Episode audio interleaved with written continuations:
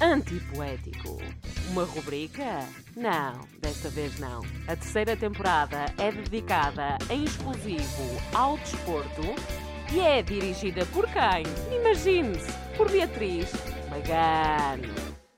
Então, sejam bem-vindos a mais um episódio. Eu decidi eh, deixar de dizer o número dos episódios porque nos últimos episódios eu tenho-me trocado nos números.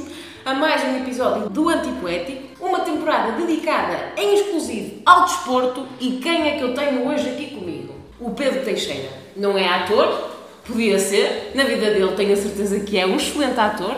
É mais bonito que o Pedro Teixeira e de certeza muito mais simpático. Como é que eu conheço o Pedro? O Pedro para além de trabalhar em todos os ginásios onde eu vou, sim, parece que andas atrás de mim, tipo, eu saí do PPH e tu vieste para aqui atrás de mim na Constituição.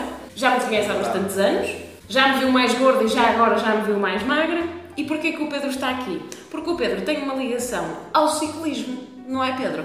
É verdade, sim senhor. Estou ligado ao ciclismo há cerca de 11 anos, a nível federado, e há cerca de 16 anos, os outros 4 anos, ou 5, as contas já, já estão trocadas, não era federado. Pronto.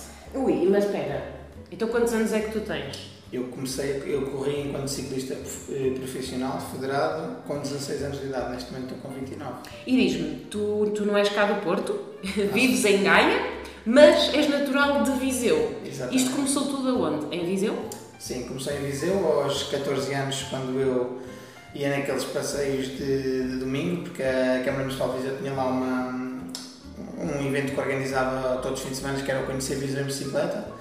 E eu, na altura, era um miúdo mais novo que apareceu lá, com 14 anos. Por vontade própria? Sim, vontade própria. Ok. Porque achava piada e aquilo como era com policiamento e tudo mais e controlado, meus pais acharam que eu poderia ir, que não havia problema nenhum. E pronto, comecei a ir, não falhava nenhum fim de semana, Ai, aquilo era acontecia era todos, todos os fins de domingos, semana? em- eh, durante Ok. o verão, exatamente, durante três meses, junho, julho e agosto, mais ou menos, até à Feira de São Mateus. Ok, a famosa Feira de São Mateus. Exatamente. Em Viseu. Passou-se um ano, eu no segundo ano fui outra vez, até que os organizadores, os organizadores da equipa, que era a Associação Académica de Viseu, uma equipa de cicloturismo, começaram a olhar para mim e convidaram-me para entrar para a equipa deles, com 16 anos. E eu aí já tinha uma bicicleta de estrada, tipo, era o único miúdo lá na cidade que andava com uma bicicleta de estrada, os outros andavam todos de BTT que ainda tinha andado até à data. E começavam-me a safar, tipo, nas subidas não, não ficava para trás e tal. E eles começaram a ver que eu andava e convidaram-me sempre mais. E andei com eles até aos meus 17 anos, exatamente, aos meus 17 anos. E foi aí que decidi ter uma experiência de correr a nível profissional no escalão júniores, que eu já era júnior de primeiro ano, com 17 anos, e arrisquei. arrisquei. E diz-me, a título de curiosidade, tu fizeste algum desporto antes, eh, profissionalmente, sem ser o ciclismo? Ou seja, começaste aos 16, é novo, mas antes tinhas feito algum desporto? Estavas ligado a algum desporto? Antes estive federado no futebol, como a maior parte dos miúdos hoje em dia, Ou natação? Ou é futebol ou é natação? e tive 8 anos de natação. Pois, claro. Exatamente. Toda a gente fez natação, toda a gente. Exatamente, mas eh, nunca nenhum dos dois me. Eu tive muito tempo na natação, realmente foi mesmo desde miúdo e safava-me bem.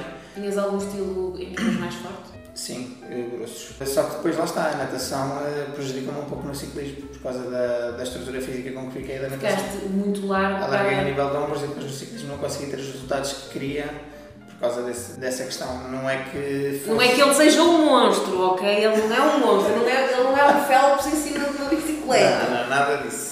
Nada disso, pelo contrário, eu só tenho 1,78m. Mas tens uma, és até bastante proporcional. Uh, Sim, porque depois a bicicleta deu uma parte das perna. pernas que eu nunca treinei perna num ginásio na minha vida inteira. Um PT dizer isso é mau. Mas tenho. Mas és honesto. Mas és honesto. Sim, mas posso dizer que se calhar tenho onde é que pelo menos até no ginásio onde trabalhei que se calhar sou instrutor com a perna maior.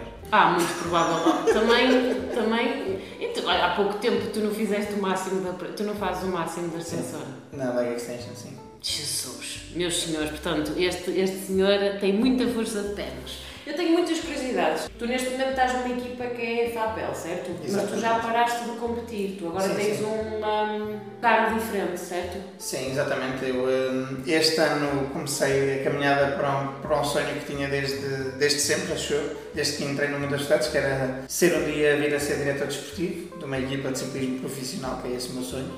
Mais do que correr e competir?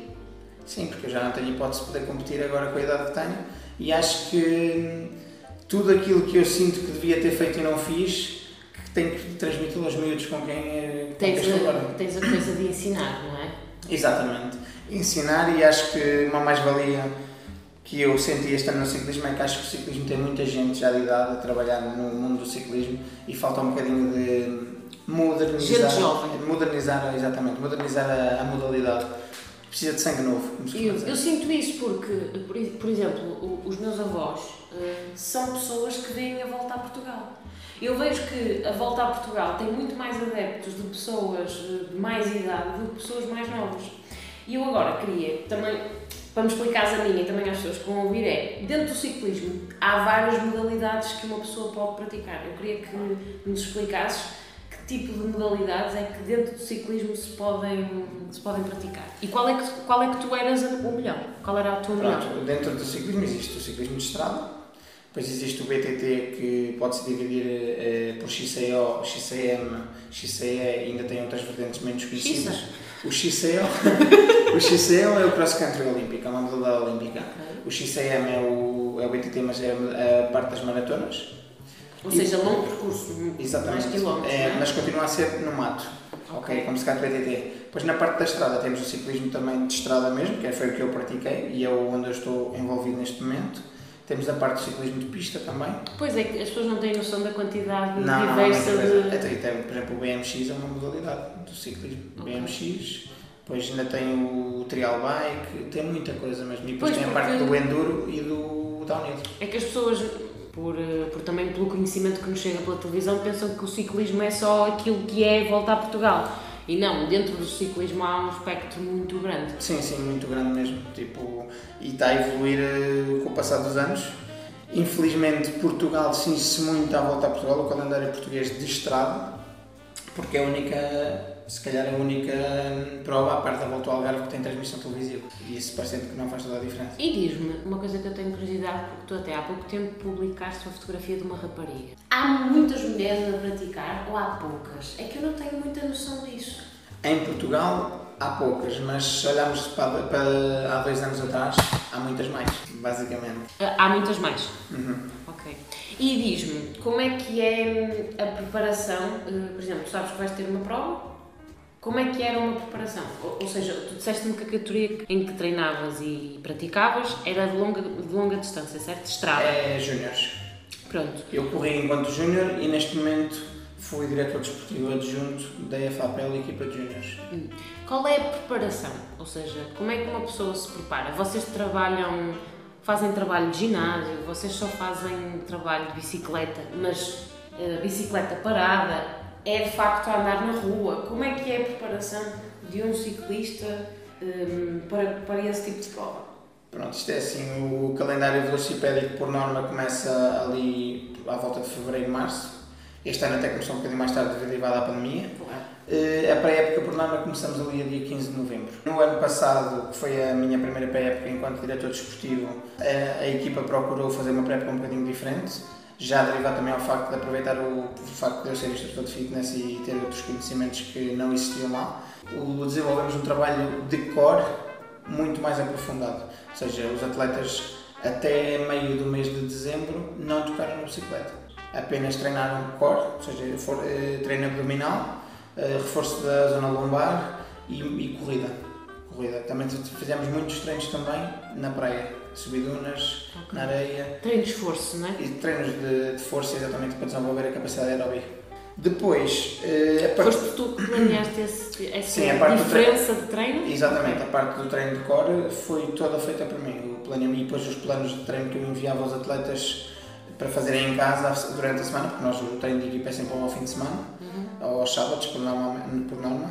Eh, Durante a semana eu sempre prescrevia os treinos de core, sim, para, para eles. Havia uns, uns atletas que precisavam mais do que outros e era esse pequeno cuidado que tinha que se ter para personalizar o plano de cada um deles. E depois, ao fim de semana, como é que os treinos se desenrolam? Ou seja, como é que um atleta sabe que um ciclista está preparado para poder fazer uma prova, por exemplo, de longo percurso, dizendo assim? Como é que tu sabes que estás preparado? Pronto, nós, nós conseguimos perceber o nível de preparação dos atletas através de- dos dados de treino de semanais, porque nós temos uma plataforma online que controla isto tudo. Até o, a estrada para eles andam a treinar, dá para ver tudo. Para ver os, as inclinações. Exatamente, tudo, inclinações, frequência cardíaca, velocidade, tudo. Basicamente, níveis de potência, para quem tem potenciómetro, níveis de frequência cardíaca em que eles treinaram, porque os planeamentos de treino são muito de, planeados ou por níveis de potência ou por níveis de treino.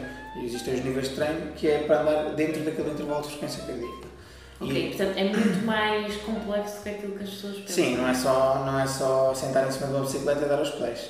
Uma coisa que eu, que eu me intrigo muito, por exemplo, na volta a Portugal, que é, lá está, é aquela coisa que nos chega mais sobre o que é que é o ciclismo, é como é que tu doseias, ou seja, tu tens que estudar o terreno e como é que tu doseias a tua força. Ou seja, tu não podes dar tudo do início, não é? Acredito que no fim é quando há sempre o máximo de explosão, porque nota-se, não é? Acho que é de conhecimento de toda a gente como é que se doseia a força para, para não se morrer a meio? Pronto. Porque é uma coisa muito longa, é uma coisa muito extensa. Pronto, a questão da volta a Portugal, estamos a falar de ciclismo profissional, que são distâncias muito maiores. Então, etapas à volta dos 200 km. E eu vou falar da realidade que eu tive este ano, que é a parte dos júniores, que são corridas à volta dos 100, 120 km. Sim, já é muita coisa. Sim, para um miúdo de 17 e 18 anos é bastante. E a questão é que as médias que se fazem de velocidade já não são nada baixas, independentemente de seja qual for o trajeto. Mas a questão, respondendo à tua questão, a parte de dosear o esforço, é assim, nós antes da corrida analisamos o livro de prova, obviamente, vemos os gráficos, a altimetria. O ideal será sempre fazer um reconhecimento. Obviamente que nas provas por etapas não é possível, mas por exemplo, este ano na volta a Portugal de Júnior subimos a Serra da Estrela e é uma estrada que tanto eu como o diretor de principal conhecíamos muito bem sem lá passar e já sabíamos quais eram as dificuldades que esperavam os atletas. Agora, a nível de dosear esforço, uma etapa tem zonas de ataque e zonas de defesa. As zonas de ataque é aquelas. Mas isso, imagina, vocês estipulam, imagina, a pessoa que vai competir diz: olha, tu atacas aqui, tu aqui não, tu aqui estás mais relaxado. Isso é estipulado antes Exatamente. Normalmente a equipa tem um líder. O líder, que é o, é o elemento mais forte da equipa Agora depende se a, equipa, se a equipa for correr para ganhar a etapa ou se for correr para, vencer, para a classificação geral. São coisas diferentes. Por exemplo, nós podemos estar, ter os atletas todos mal na classificação geral e conseguir ganhar uma etapa. Okay? Pois. Porque, e o que é que acontece? É, isso é possível, é uma vantagem ter os atletas mal na geral para ganhar uma etapa quando lutas por etapas. Porquê? Porque têm mais liberdade por parte das outras equipas para poderem sair do pelotão durante a corrida e ganhar vantagem. Pois, porque às vezes dentro de uma volta, não é? De uma etapa, há várias pessoas da mesma equipa, certo? Sim, uma equipa é composta por cerca de 7 atletas. E destes 7 atletas, nós sabemos, por exemplo, nós este ano, eh, a nossa equipa, por acaso, este ano, os atletas que estiveram mais fortes foram do primeiro ano. Mas normalmente, pronto, nós sabíamos que a volta a Portugal ia ser muito dura a nível montanhoso, logo os trepadores iriam ter uma palavra mais forte a dizer. trepadores é quase uma gíria que vocês usam. Os trepadores são os atletas bons nas montanhas. Depois temos os sprinters, que são os atletas bons, eh, os atletas rápidos, uhum. e temos os contrarrelogistas, que são os atletas bons no, no esforço individual, contra-relógio. Também tivemos um contra-relógio na Volta a Portugal, ou seja, o vencedor de uma Volta a Portugal teria que ser um atleta que se afasse muito bem nas subidas e se defendesse muito bem no contra-relógio. Para ganhar uma Volta a Portugal, quantas etapas tem que, ser, tem que ganhar? Ou é individual? Eu nunca percebi isso, ou seja, há várias camisolas amarelas que é das etapas, certo? Não. Pois, estás a ver? Estás a ver? Eu não sei. Isto é assim, eh, um atleta pode ganhar a Volta a Portugal sem vencer uma única etapa. Como assim? Isto aconteceu este ano na Volta a Portugal com, Como assim? Explica-nos, Pedro, Pedro Teixeira. Pronto, isto é o vencedor final de uma Volta a Portugal é o atleta que completou as 11 etapas no menor tempo possível, de todos que estão inscritos. Ok. Ou seja, tu podes ter, era o que eu estava a dizer, podes ter um atleta que no primeiro dia perde 11 minutos, no dia a seguir ganha 8 minutos e, e vence a etapa. Ele não fica com a camisola amarela porque vai ficar 2 minutos atrás do que está Ok, então a volta a Portugal, afinal, é soma de tudo. Ou Exatamente, seja... a volta a Portugal tem 4 classificações. Tem a classificação da camisola amarela, que é a classificação geral individual, a mais importante. Uhum. Tem a classificação da camisola, este ano foi das bolinhas, nos outros anos era azul, que é da montanha. É como é como a da volta à França, a camisola branca com bolas vermelhas.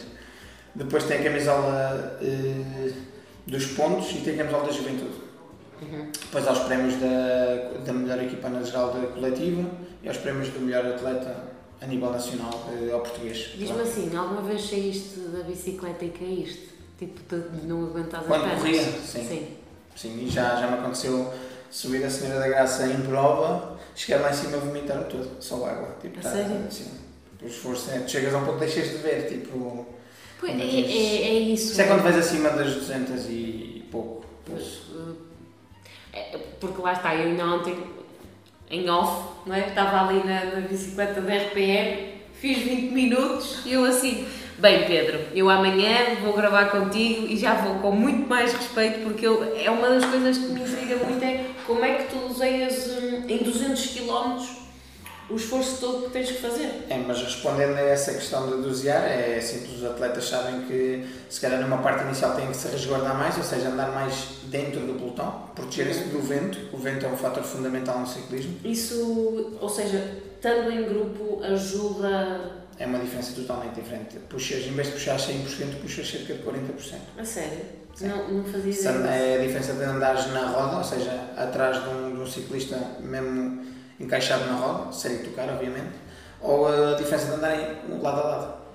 Daí se chamar o pelotão, não é? Sim, o pelotão é porque vai o grande, é o grande grupo, é onde eles vão todos juntos e se andares lá no meio estás protegido por todos os lados do vento. Já tiveste algum azar de, de cair? Que há essas míticas imagens de que quando cai um, cai todos, não Já, é? já tive enquanto atleta e enquanto diretor, infelizmente, sim. É, mas é, É agonizante, é... é, é a nível de, de físico e de dor física é muito complicado a nível quando és atleta, porque é- o ciclismo é como o futebol. Tu cais, basta não teres nada a partir e levantas-te e tens de continuar.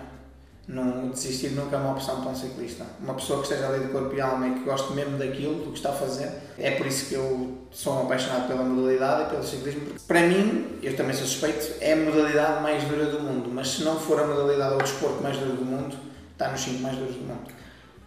Acredito, eh, porque eu acho que a preparação para tu chegares a um mínimo de um patamar é muito mais longa, ou seja, e, e é uma carreira que tem que começar muito cedo. Por exemplo, eu se agora quisesse de repente entrar para o ciclismo, era muito complicado chegar a algum lado. Exatamente. Acho que é uma modalidade que tem que se começar desde muito jovem a, prepara- a preparação física e mental, lá está. Eu acho que é mesmo, és dos esportes que mentalmente tu tens que ter uma perseverança acima da média.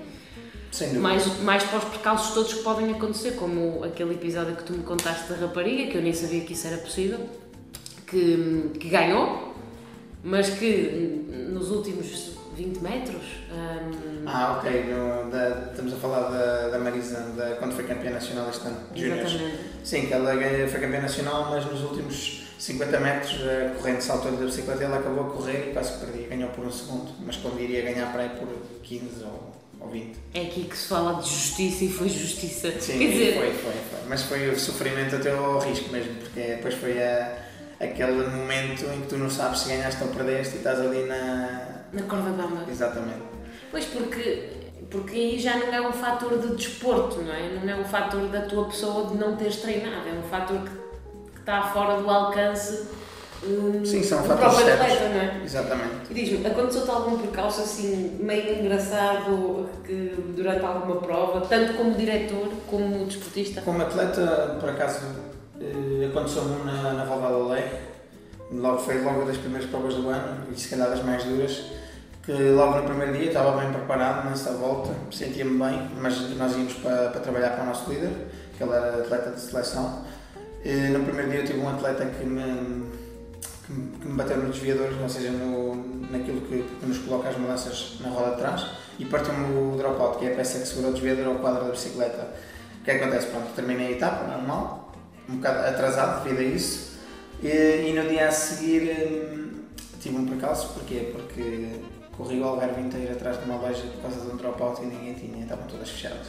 É sério, domingo. Ou seja, tive que, exatamente, foi no domingo e tive que correr com uma bicicleta suplente, que, que até era de outra equipa na altura, porque a minha equipa não tinha uma bicicleta para o meu tamanho, e eh, a bicicleta estava toda desafinada e prejudicou-me imenso e foi muito complicado. Logo assim, das primeiras provas assim, uma E, chapada. e nessa mesma prova tive outro percalço, porque eu sou, eu na altura era bastante asmático, agora já está controlado, já não, nem sequer estou É medicado. sério, mas as Sim, eu era, era, era, sou asmático, mas neste momento não tomo qualquer tipo de medicação, nem tenho qualquer tipo de cuidado, porque não, preciso- não, não preciso. Não tens tido nenhuma crise? Nunca. Eu só tive uma crise na minha vida e era esta que te ia contar. Foi na volta ao Lolé. que Foi... Ai, não posso. Não, o Olé marcou-te para sempre na tua carreira. Tu, tu não vais lá nunca mais. Vai este ano já. Sério? Para a volta ao Lolé. Oi, por favor, Deus, leva uma pata de coelho. Não, mas faz- é verdade, porque este ano tivemos outro, outro episódio caricato também lá. Mas pronto, eu tive, o único ataque de asma que tive na minha vida foi em cima da bicicleta durante uma etapa da volta ao Lolé. E a minha sorte foi que tinha os meus pais a verem e passei por eles. A minha mãe percebeu, porque eu sou enfermeiro, que eu estava a ter um ataque de asma porque eu não conseguia insuflar, tipo, não conseguia inalar. Não era uma questão de controle de Não conseguia respiração. encher o peito de ar. Sim, sim, sim. Estava fechada a caixa. Exatamente. E então os meus pais, o que é que aconteceu? Eles tinham a minha bomba da SOS, estava no carro deles e entraram pela corrida dentro do carro e deram-me em andamento e eu fiquei bem e consegui continuar. Ai, não paraste a prova. Não, sempre para todos. Só aquela, aquela dose ideal. Uma, eh, é só dar uma cortisona? palmada, está feito. Exatamente. E nunca mais tiveste nenhum episódio. Nunca mais desde esse dia. Achas que foi pelo stress da preparação da prova que, que possas ter tido esse episódio? Pode ter acontecido, pode ter sido por causa disso, pode ter sido também por causa do calor, porque nesse dia foi dos dias mais quentes que eu se calhar andei naquelas pulsações em cima de uma bicicleta, porque eu já, já tive um dia mais quente que foi quando fiz o Campeonato Nacional de Maratonas em no Alentejo em agosto, mas não, nunca andas com o pulso tão alto, consegues controlar sempre mais. E o calor? Como é que se lida com o calor? Assim, eu lido melhor com o calor do que com o frio. A sério? É em cima da bicicleta. Eh, Lidas melhor com o calor? Que estranho. Mas no dia a dia lido pior com o calor como cidadão normal do que com o frio. A sério? Mas em cima da bicicleta sim, porque o frio faz muita confusão em cima da bicicleta. Mas por algum fator eh, Porque eu não, particular? eu não consigo começar a fazer exercício se estiver cheio de frio. Tipo, é, faz é, é complicado, eu tenho que me encher de roupa. E não gosto de andar com muita roupa. E... Calma, não está nu, está bem pessoal, ele Não ele está vestido, ele está vestido. ele não está nu. Olha, Pedro, aqui uma pergunta com rasteira. Tu como ciclista ou ex-ciclista e atual diretor, diz-me lá, confessa, às vezes não te enervam os ciclistas que andam aqui no meio da cidade quando estás a conduzir? Claro que sim. eu sabia! Eu sabia! Claro que sim, porque há, como em todo lado, há ciclistas que respeitam muito e há ciclistas que não respeitam nada. E, e eu compreendo às por vezes eh, o lado dos automobilistas, porque eu também sou automobilista. Ai, que direitinho! Automobilista, que ele está tudo direitinho a falar! Mas eh, 90% das vezes a culpa é dos automobilistas. Eu acho que já- se calhar já me estou a repetir um bocadinho, mas quero vi- vincar mais esta pergunta. O que é que se pensa durante 200 km? O que é que se pensa? Estás só concentrado em tipo a fazer aquilo, concentrado na respiração, tipo, ok, agora aqui aumento o meu ritmo, agora vou reduzir. ah, vá, tu consegues. O que é que se pensa? 200 km a pedalar em competição, Sim. sozinho ou em grupo? Sozinho, quero uma resposta sozinho e quero uma resposta em grupo. Ok, pronto. A pedalar em grupo é tu não pensas em nada, vais super concentrado para não cometer erros, porque podem, ao mínimo erro podes cair, Uhum. se fores num grupo. Se fores sozinho, é, focas-te muito em todo o esforço que tiveste para chegar onde ali onde estás e eh, focas-te no teu esforço individual mesmo. É, na, lá está na tal gestão de esforço que estávamos a falar. É muito por aí. E, e quando estás em momentos mais tranquilos da, da corrida, pensas noutras coisas do dia a dia ou assim, mas não podes pensar muito nisso porque senão perdes a consideração e depois pode trazer dissabores mais, mais tarde. Diz-me uma coisa, para umas pessoas terem noção, porque eu tenho mais ou menos noção disto, mas eu acho que as pessoas que estão a ouvir isto não têm. Quanto é que custa uma bicicleta? Para competir, atenção. Eu sei que os valores são bastante altos. Acho que podes dizer. tipo, Claro sim. Eh, há bicicletas que vão desde. Vamos falar em bicicletas de carbono, de estrada. Estou a dizer uma, uma, uma bicicleta é para competir. Boa. Vai mais barato que podes encontrar 1500 euros para ter com qualidade e podem ir até aos 12 mil euros. Eu, tu há bocado disseste uma coisa que eu não tinha noção. Há também os diferentes de bicicleta dependendo do Claro. atleta. Ou seja, são mandados, por exemplo, na equipa onde tu estás, vocês mandam fazer, vocês têm algum tipo de patrocínio, são desenhadas por medida. Como é que isso nada. funciona? Não, não, não. É, existem as marcas de bicicletas que estão à venda nas lojas de bicicletas. Nós não temos patrocínio nenhum de marcas de bicicletas, enquanto a equipa profissional tem, é Giant.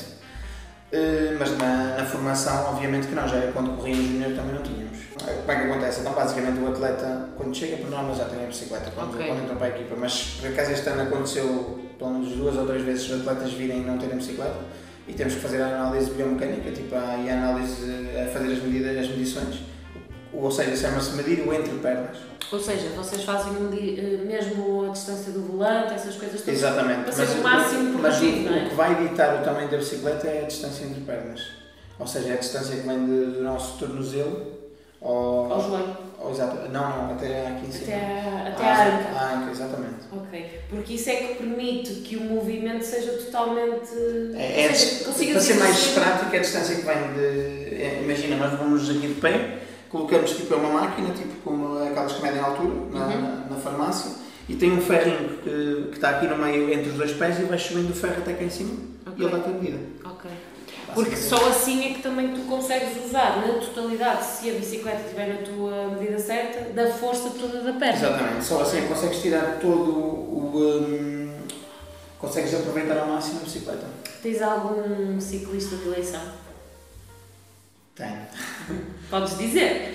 Uh, português ou estrangeiro? Português, Rui Costa. Hum, já, tínhamos, já me tinhas dito. Rui Costa, por tudo que ele fez até hoje. Uh, também, uh, enquanto ciclista, no passado, gostei muito de José Azevedo, uhum. que correu na equipa do meu antigo ídolo, Lance Armstrong. Pronto, foi o bonito português, se calhar, está na equipa dele. Estrangeiro, gosto muito do Matthew Van Der Poel e. Agora eu estou a fazer de conta que sei. Sim, sim, sim, claro que sim. pronto, é o Matthew Van Der Poel, acho que é assim aquele que me, me identifico mais, tipo.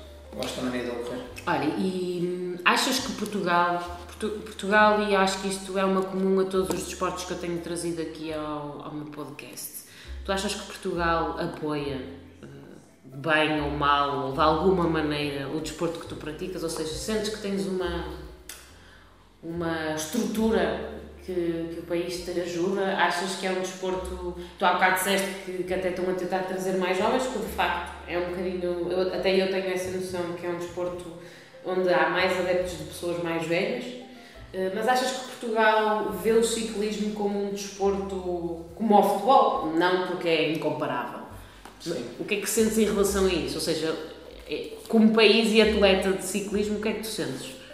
Sinto que, que o país não apoia, como deveria apoiar, na minha opinião, o ciclismo, assim como outras modalidades, como uhum. o atletismo, por exemplo. Uhum.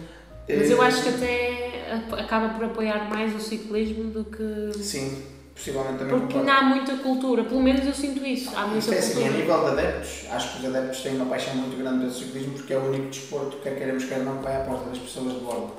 Passa à porta da casa das pessoas de bordo. E, é só... e acho que mexe com as cidades. Exatamente. Agora, eu acho que o grande calcanhar aqui do ciclismo em Portugal é a comunicação social. É as televisões não cobrirem as corridas e é mesmo os jornais não darem o devido destaque que deveriam dar mesmo quando nós alcançamos grandes feitos, como já aconteceram.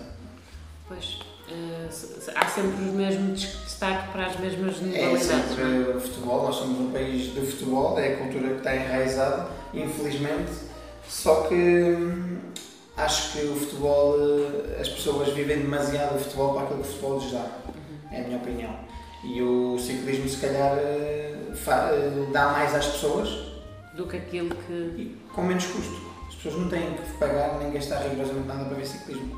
Pois não. E a questão é essa, e o futebol é o oposto. É que os bilhetes são cada vez mais caros. Muito mais marketing do que. Exatamente. Olha, e tu como diretor eh, de camadas jovens, por assim dizer, há alguma jovem promessa que esteja a chegar? Há jovens promessas que estão a nascer em Portugal. Não estou na minha equipa neste momento. Não? Não, porque uh, não posso dizer que tenho uma jovem promessa na minha equipa, porque esta na minha equipa tipo, era só maioritariamente atletas do primeiro ano. Tinha atletas bons do segundo ano, que agora vão, espero eu, para equipas de sub-23 e, e, espero bem que eles consigam chegar longe. Tinha cerca de um ou dois atletas com uma excelente atitude a correr. Tenho consciência que há ciclistas muito bons no pelotão de júniores em Portugal e há há, ou seja, há pessoas novas a procurar essa modalidade. Tu estavas a dizer que há um bocadinho essa decadência. Existe gente nova a procurar esse. Existe, existe gente nova, mas hum, acho que as pessoas procuram sem saberem o que realmente vão encontrar. Tipo tu!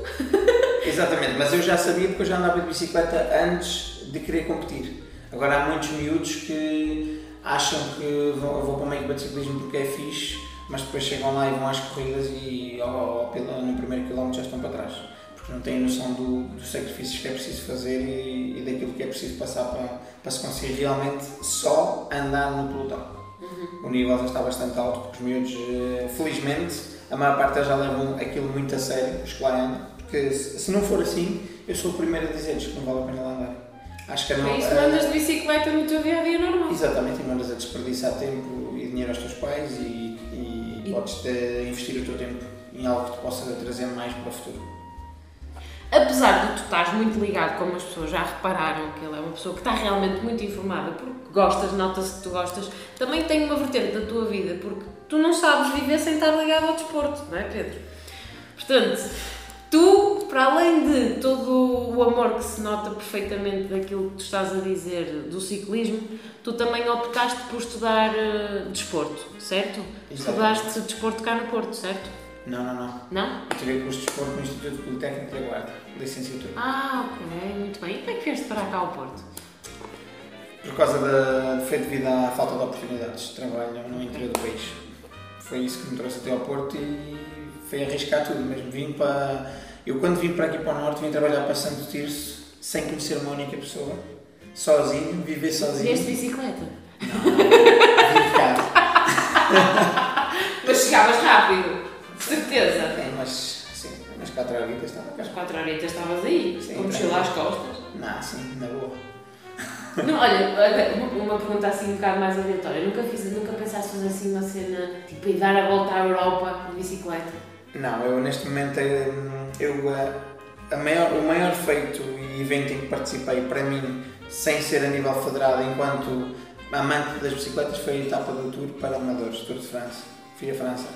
Tour de France. Sim, foram, eh, foi uma etapa de 220 km a subir de duas montanhas míticas dos Pirineus, onde participaram 10 mil pessoas. Sim!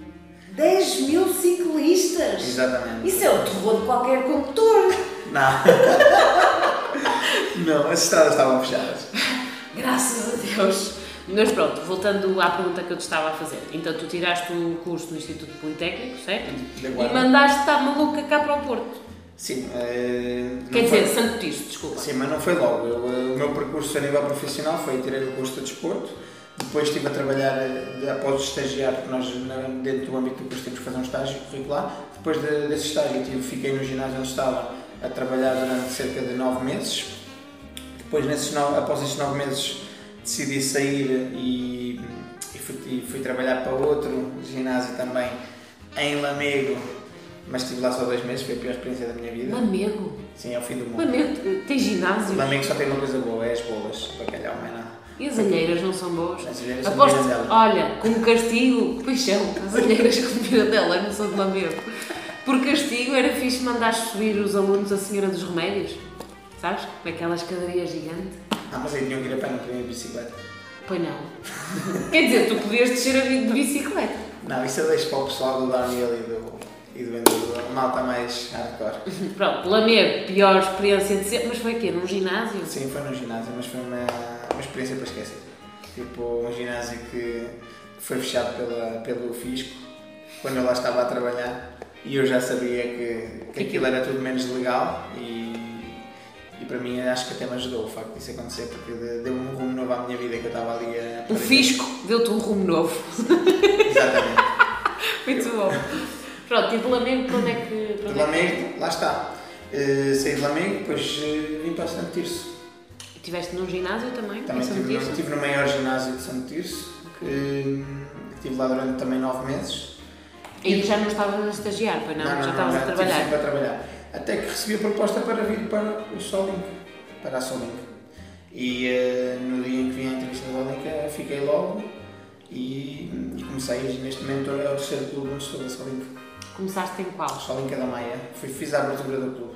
Solinca da Maia, depois passaste para o Solinca do Porto Palácio. Exatamente, na Boa e Vista. sucessivamente no buraco do, do Porto Palácio. O Pedro foi mineiro durante uns tempos. 5 anos. 5 anos o Pedro foi mineiro, era uma carreira. Ele era de PT, é professor e mineiro.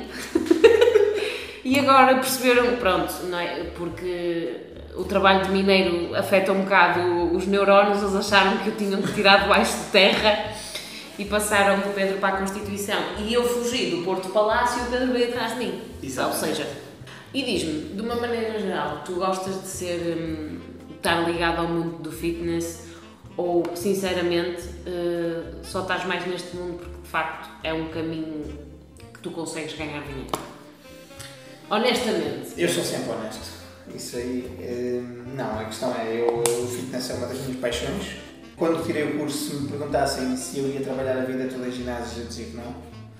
Até que conheci um lado meu que não conhecia no final do meu curso, que foi a parte das aulas de grupo e a parte do, da relação interpessoal com as pessoas, que eu acho que é um ponto forte que eu tenho e que me consegue destacar no mundo do fitness. E, e pronto, sim, e o fitness é a minha paixão. Eu não, eu não ando no fitness por dinheiro, longe disso. Ando no fitness porque gosto muito daquilo que faço. Sempre, eu sempre fui apologista que nós devemos fazer aquilo que, que nos faz felizes. E neste, e neste momento o fitness, até, até o dia 2, sempre foi aquilo que me fez mais feliz e continuo a fazer só que agora tentei juntar o útil ao agradável este ano, que foi juntar a minha outra paixão a nível de desporto, que é o ciclismo. Estou a adorar. Estás a adorar combinar os dois. Diz-me, tens várias formações da, da MANS. Sim, da Les Mills. Da Les Mills. Uh, obviamente que hum, escusado será dizer que tu és o melhor professor da RPM que existe, que a MANS algum dia formou. Aliás, tu podias dar formação da RPM. Nunca pensaste nisso? Não por acaso, para ser honesto, não. Eu uh, deixo isso para os entendidos da Les Mills, porque eu tirei a formação por, eh, apenas para poder trabalhar, porque eu antes de dar RPM dava cycling e era mais feliz a dar cycling. Porque não tens aqueles esquemas obrigatórios. Não é coreografado, utilizo a música que eu quero, a música é tipo que sei que os sócios gostam mais, mas uh, o Les Mills tem o outro lado, o reverso da medalha, que é a nível de treino, é muito bom. E é, uma, é um treino seguro para as pessoas e é um treino que, que foi muito estudado antes de ir para as salas de, de aulas. Por acaso, isso é uma curiosidade que eu tenho. Há muita gente do fitness que é tipo, ai, ah, essas modalidades. O que Acho que já acabaste por dizer mais ou menos a tua opinião. Tu concordas que no formato da Les Mills ou achas que é um bocado jogada comercial? Não, na minha opinião, a Les Mills tem um fundamento e, eh, e, eu acho que deve existir a Les Mills porque é uma, lá está, é a questão da segurança para o cliente porque a 10 meses obriga todos os instrutores, sendo eles bons ou maus, a dar aquele formato e a fazer aqueles movimentos e a utilizar aquelas músicas. E isso, quer queremos que não, é seguro, porque infelizmente, como em todo lado, há maus profissionais na área que se calhar não, não são tão bons a dar aulas e por vezes tentam inventar e estando a dar o formato das vezes não o podem fazer. Sim, e a própria Les Mills, não sei se há pessoas, provavelmente há pessoas que estão a ouvir isto que já devem ter feito aulas da Les Mills. Há várias opções, ou seja, mesmo da própria, dentro da própria aula, tu tens vários níveis, Exatamente. há variações de dificuldade, o que permite que o grupo consiga facilmente. Sim, a vantagem de uma aula de grupo é mesmo essa, é que dá para todo tipo de pessoas. Obviamente que há aulas mais intensas que outras, mas os, os, as pessoas que estão a frequentar a aula têm sempre a opção mais fácil para fazer.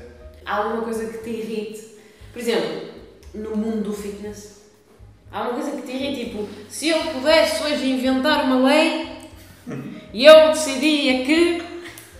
Olha, e irrita-me aqueles clientes que vão para as salas de aulas no dia de lançamento das novas coreografias e já sabem a coreografia toda antes de mim. Como é que isso acontece? Não sei, tens que lhes perguntar a eles. Como é que isso acontece? Eu, ah, eu nunca vi isso. São aqueles vidrados máximos que parece que não têm a vida e preferem estar em casa no YouTube a decorar coreografias. Existe, existe aqui pessoas assim? Existem todos os ginásios.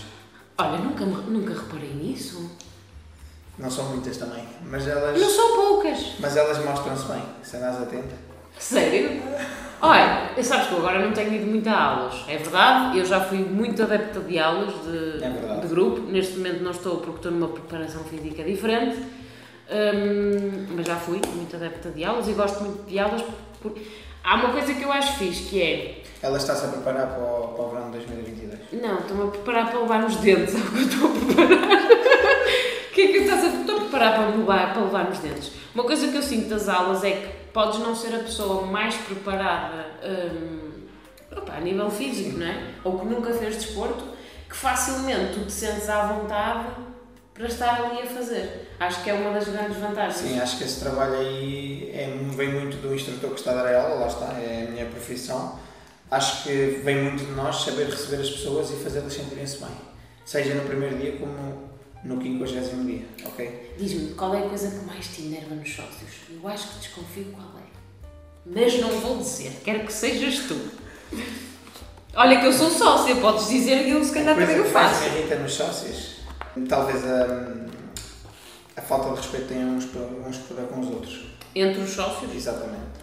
A questão Por acaso pensei do... que ias dizer outra coisa. O quê? Agora estou muito curioso. Pensei que ias dizer, hum, por exemplo... Eu pode não estar a ocorrer agora. Eu não sou não sou o supra-sumo do fitness, não é? Mas já pratico há bastante tempo e tenho, tenho consciência de postura, porque também já pratiquei vários esportes. Ah, já sei, estás a dizer aqueles sócios que eu chamo a atenção e eles não gostam de, de ser chamados a atenção. É tipo, tens um profissional da área que estudou, que está aqui há anos e que o trabalho dele é, de alguma maneira, corrigir de uma maneira não, ou seja, agressiva, e sócios que não têm a capacidade de absorver esse tipo de informação.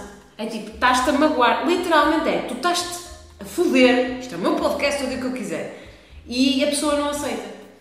Sim, isso é sem dúvida das coisas que mais me irrita e tinhas razão, já me conheces mas eu já, com o passar dos anos e a experiência já me deu isso, já aprendi a... E já lês, não é? Já sabes, tipo, Sim. olhas para aquele sócio e dizes, não vale a pena. Exatamente, e quando, e quando acontece alguma situação menos agradável, eu já aprendi a desvalorizar e digo-lhe mesmo assim, olha, fica aí a falar sozinho para a parede que eu não vou perder tempo contigo. Uma curiosidade, imagina que alguma pessoa na sala se magoa. Sim. Tu não estás...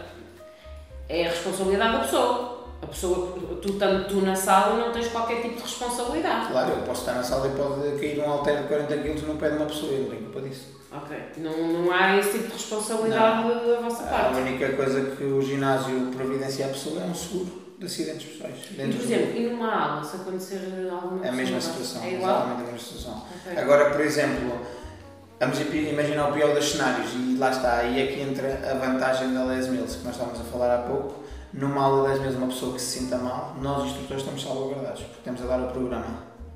Numa aula que não seja coreografada, por exemplo, uma localizada, etc., uma pessoa que se sinta mal e que decida eh, pior dos cenários que eu. Desmaiar, ou seja, Sim, não, não, não, após isso, o pior dos cenários que nunca aconteceu, felizmente em nenhum ginásio que eu tenha trabalhado, tipo, pôr o ginásio em tribunal ou assim, aí já é mais complicado para o instrutor, porque precisa das testemunhas dos outros clientes todos, como está, estava a dar um exercício normal Enquanto que se estiveres a dar um formato de 10 mil, estás sempre salvaguardado. Por acaso aconteceu uma situação no PPH que eu não sei se tu estavas presente.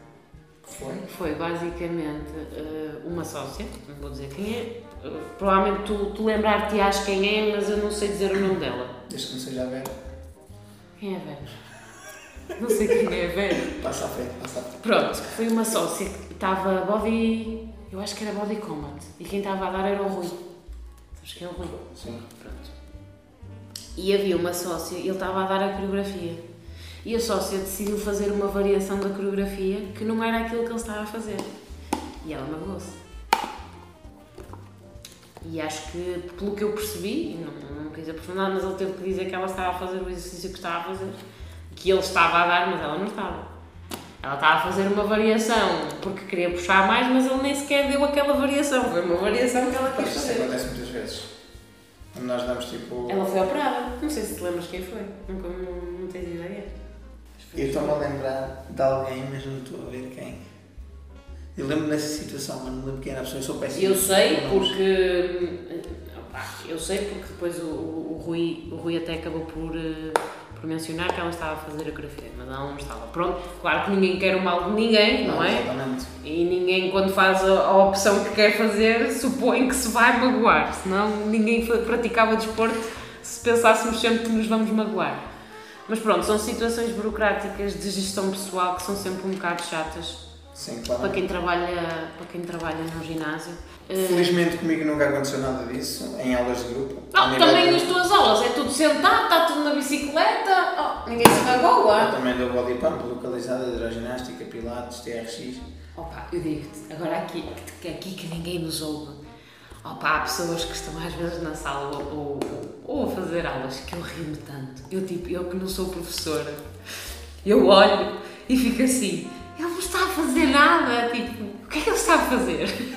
É, eu, eu às vezes também sinto isso, ou então benzo-me a rezar para que não lhe aconteça nada. Ou então que aconteça e que ele nunca mais venha. Pois é. Desde que seja mau, está tudo bem. Juro-te.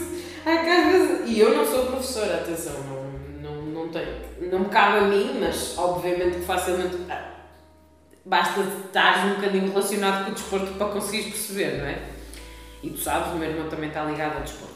Curiosidade, o que é que tu achas de crossfit? Falando do meu irmão.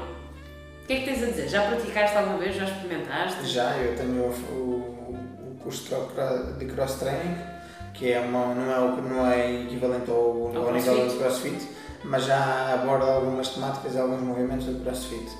É o seguinte, eu acho que o crossfit foi uma moda que chegou para ficar, mas acho que o crossfit tem um problema, ou então se calhar é quem está à frente das boxes de crossfit. Porque o crossfit é uma fonte de lesões para as pessoas.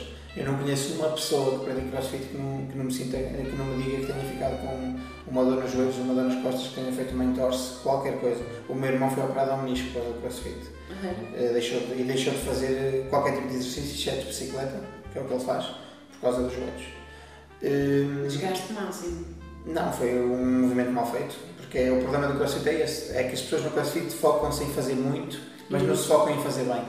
E há muito poucas boxes crossfit que treinam a técnica de vida, o tempo necessário para as pessoas terem capacidade para fazer esse tipo de esforços.